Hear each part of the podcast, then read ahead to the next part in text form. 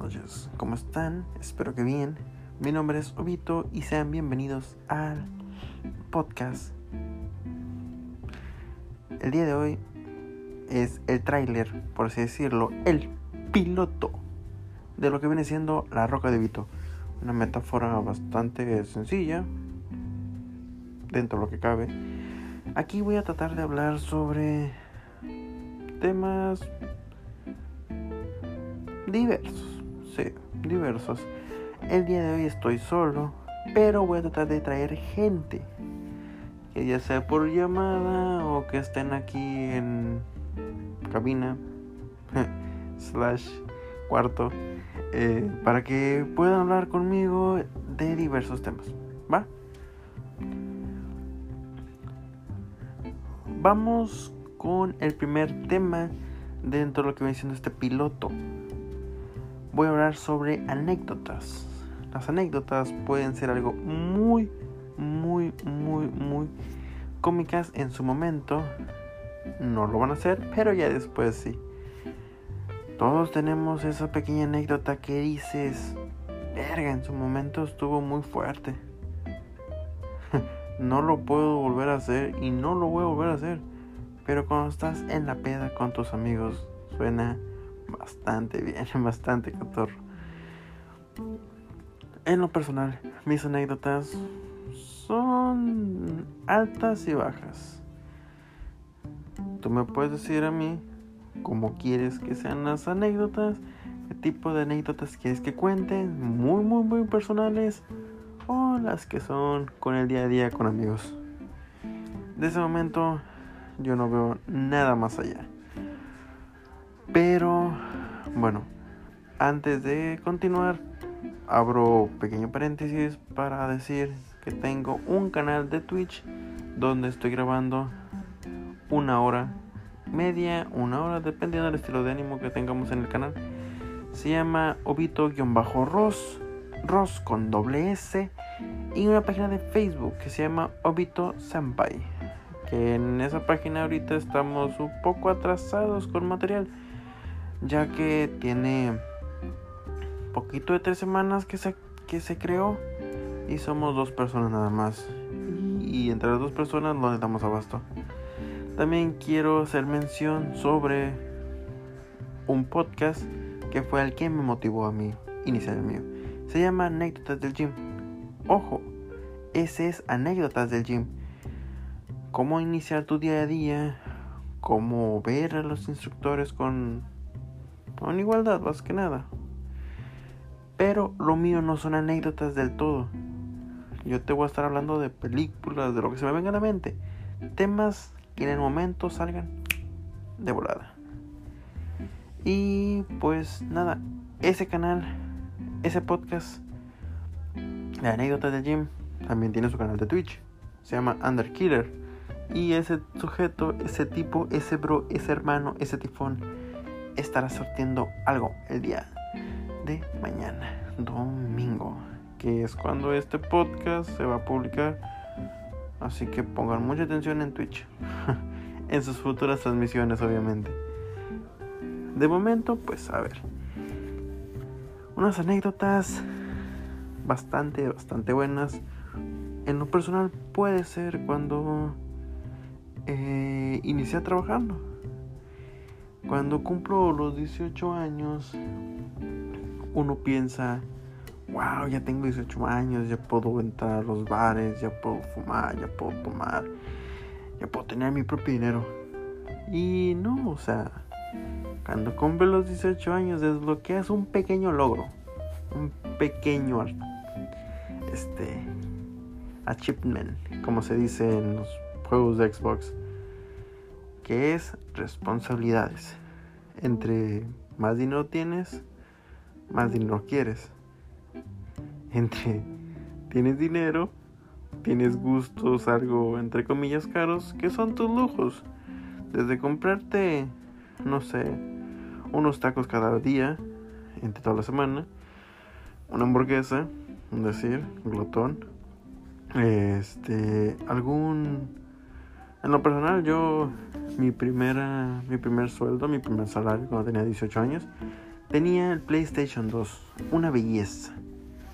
Belleza, no era mío, era de mi hermano, pero con ese salario me compré SmackDown vs. Raw 2006, una joya de juego. Y recuerdo que me salió en 650 pesos más o menos en aquel entonces. Y yo cobraba 900 varos. 900 pesitos.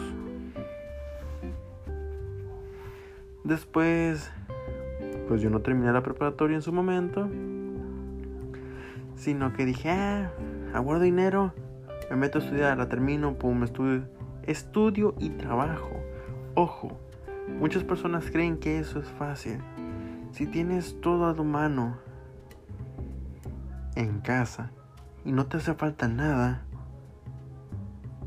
no hagas algo estúpido como en mi caso salirte de trabajar, salirte de estudiar únicamente porque dices, ok, yo dinero, el dinero que me dan mis papás no me alcanza.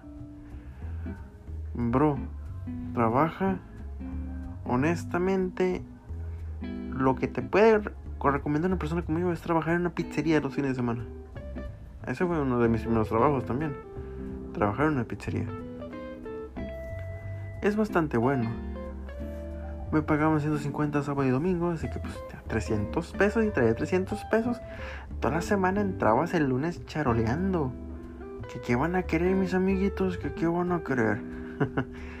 y es bastante bueno. Pero pues mi error fue salirme de estudiar, meterme a trabajar y aventarme un año sabático. Un año sabático que duró cuatro años. Así es, actualmente tenemos 25 años y... Sí, no es que más, creo que duró 5 años esa madre.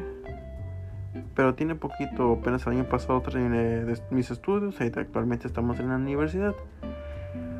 Sí me arrepiento porque, bueno, desaproveché en su momento. Pero mi humilde opinión es, si quieres más dinero, busca la manera de trabajar, pero sin descuidar tus estudios. No puedes mantener ambas cosas si tienes el apoyo de tus padres, aprovecha lo mejor. Pero bueno, es cada quien. Miren, el error más grande de una persona menor de edad, por así decirlo, es creer que ocupan dinero.